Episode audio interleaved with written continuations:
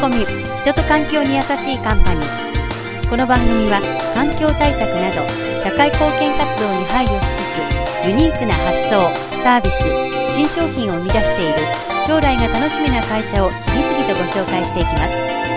社長様ご自身のキャリアや経営方針を経営の中でのご苦労や成功体験談とともに語っていただきます。第17回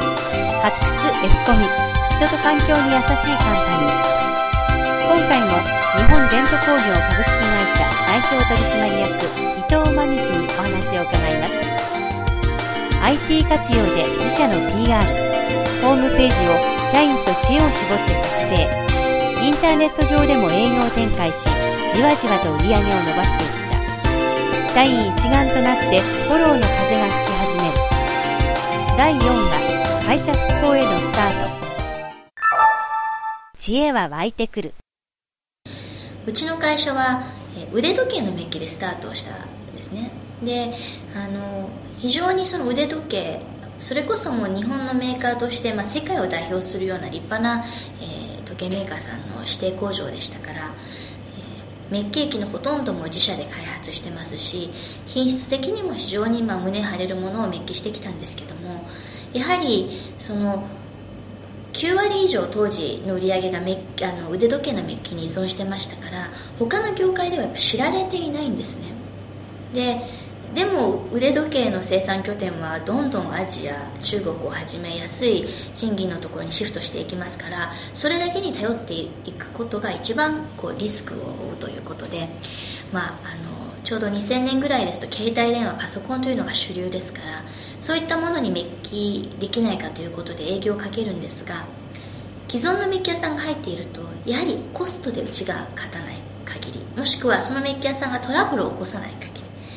もう一つはそのメッキ屋さん以上の技術を低価格で提供しない限りなかなか入っていけないというのが現実でした。でいろいろ考えるんですけどなかなかいい方法が見つからないんですね。でその時にそのインターネット上で受発注をするシステムがある製造業向けのということを知りそこに登録したんですけどもただ登録しただけでは会社を分かってもらえないわけですからホームページを作らないといけないわけですね。でも2000年の時点で中小企業がどれだけホームページ持ってたかというと多分そんなになかったです。一番の大きなあのポイントは費用がかかりました。でうちもすぐにホームページ作りたかったんですけどもう何社も見積もり取ったんですけど最低70万から100万単位ぐらいですよね。でそのもう苦しい資金繰りがもういつ途絶えるかわからないような会社にあのホームページのためにそれだけのお金は出せないのでいろいろ考えた結果あの、まあ、女性の社員中心となって78名で自分たちで作ることを決めました。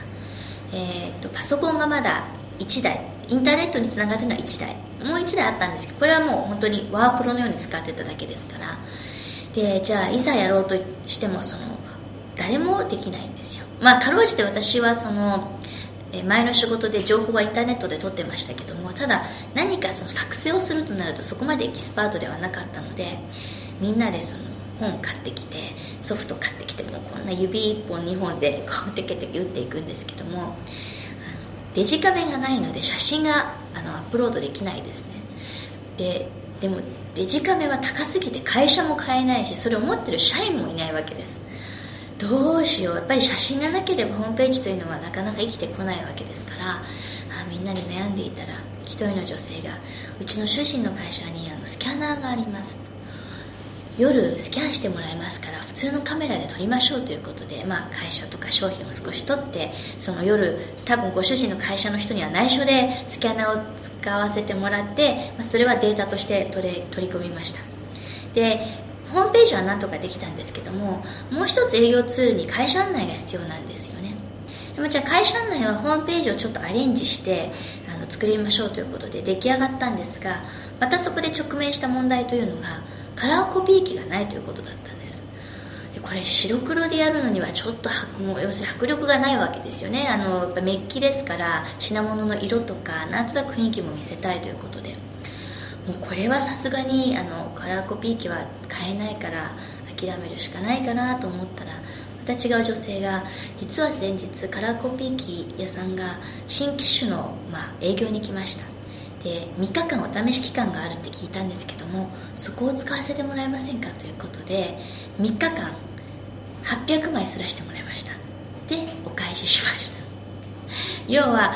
知恵っていうのは湧いてくるっていうことですよね、まあ、大変あのそのコピー屋さんには、まあ、そのメーカーさんには失礼をしたんですけどもやっぱり買えなかったのであのまたねそれを使って営業展開すればいつかは買える日が来るということでの申し訳ありませんということであのお返ししました。で一応まあそれだけの、ま、材料が揃ったのであの営業に積極的に出始めてでインターネット上からも仕事が来るようになってあの、まあ、徐々にこう会社の雰囲気というか社内のこうやる気と自信が出てきました。同時にうちは業績を全部オープンにしてますのでどれだけ今会社が悪いかそのいくら売り上げてもこれだけまあ返済に行く、まあ、人件費に行くっていうのが全部明確に出て結果これしか残らないとかこん、うん、マイナスいくらだっていうのが分かるので社員たちもそのなお一層危機感と自分たちも経営に参加していかないとこの会社は蘇らないんだっていう現実を分かってくれたので非常にいろんなきっかけからあのいい風が吹いてきたような気がします。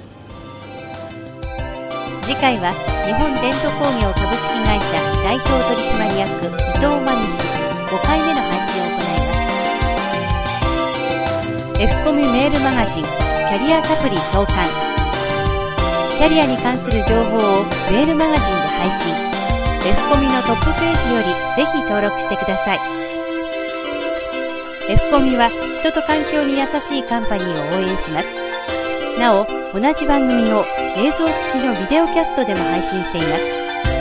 サイトアドレスは http コロンスラッシュスラッシュキャリア -finders.net 検索サイトよりアルファベットの F とカタカナのコミにて検索しぜひサイトにアクセスしてください。